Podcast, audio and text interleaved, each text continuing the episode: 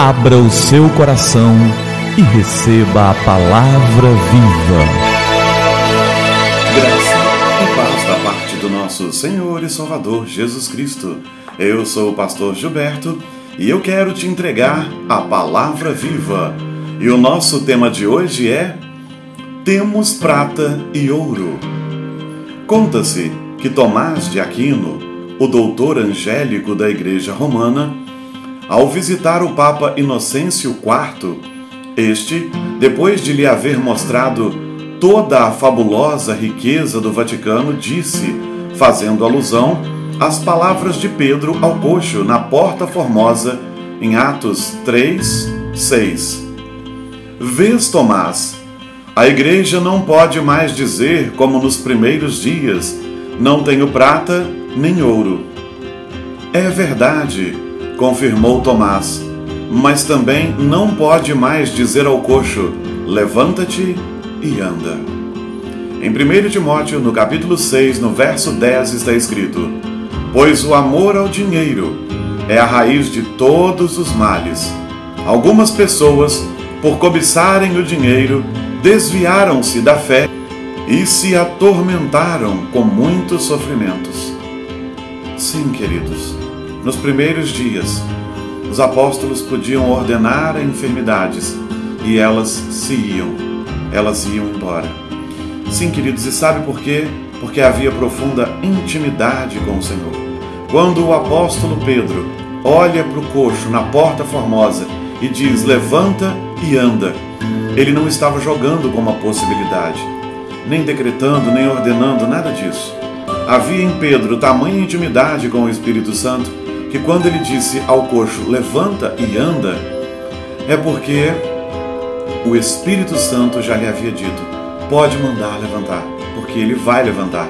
Então Pedro pôde dizer: Eu não tenho prata, não tenho ouro, eu não tenho nenhuma moeda para te dar de esmola aqui, mas o que eu tenho eu te dou.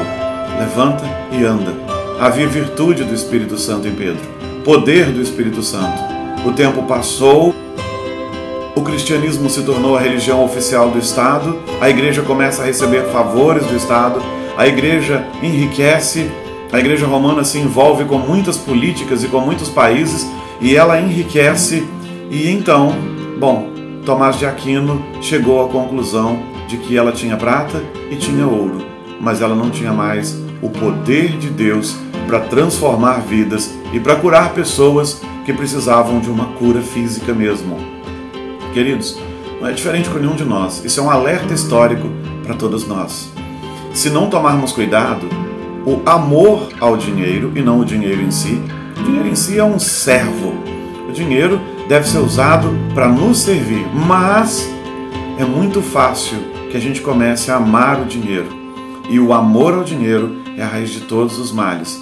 E muita gente, nesse afã de ganhar muito dinheiro, diz o apóstolo Paulo, se desviou da fé precisamos tomar muito cuidado para não nos desviarmos da fé verdadeira, para que a riqueza não nos desvie da fé.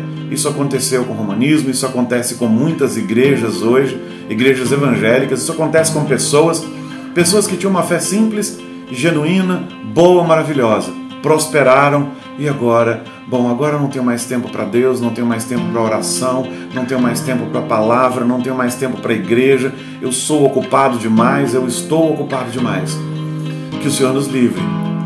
E ainda que Ele nos faça prosperar, que possamos nos manter firmes na presença dEle, sem perder o poder do Espírito Santo, sem poder, sem perder a intimidade com o Senhor, que Ele nos dê graça muito cuidado com as riquezas.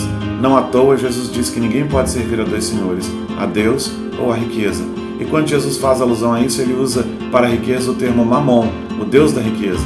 Se a gente não toma cuidado, a riqueza se torna o seu Deus e o Deus verdadeiro já não está mais aí presente. Que o Senhor nos abençoe e que continuemos como o apóstolo Pedro, como o apóstolo João, como os primeiros, como os primeiros irmãos ali na igreja primitiva, que mantenhamos intimidade com o Pai, que busquemos intimidade com Ele, com o Pai, com o Filho, com o Espírito Santo, com a Trindade Santa. Que seja assim, em nome de Jesus. Vamos orar? É tempo de falar com o Senhor do Universo. Oh, Pai querido, obrigado pela graça do Senhor, por toda a graça do Senhor sobre as nossas vidas. Age com muita misericórdia sobre nossas vidas mesmo e livra-nos de perder o poder e a intimidade com o Senhor. Livra-nos da idolatria à riqueza, que ainda que prosperemos, ainda que o Senhor nos permita prosperar, que nos mantenhamos fiéis ao Senhor, o único Deus vivo e verdadeiro Senhor, toma-nos nas tuas mãos. Toma também a tua igreja nas tuas mãos, para que a verdadeira igreja do Senhor, que não é uma denominação, mas é composta de todos os verdadeiros crentes, que esta igreja possa fazer diferença, que ela não se perca na riqueza, que ela não se perca preocupada em enriquecer e em se tornar mais influente politicamente ou com politicagem, mas que a igreja se mantenha fiel aos seus princípios, adorando ao Senhor, vivendo para a tua honra e para a tua glória, pregando a tua palavra, que é o poder de Deus, o Evangelho, que é o poder de Deus para a transformação do judeu, do grego, do americano, do europeu, do africano, enfim, de todo aquele que crê. Que seja assim em teu nome, Jesus. Amém. Amém. E que a palavra viva transborde em seu coração. Que a palavra viva que ela transborde em nossos corações.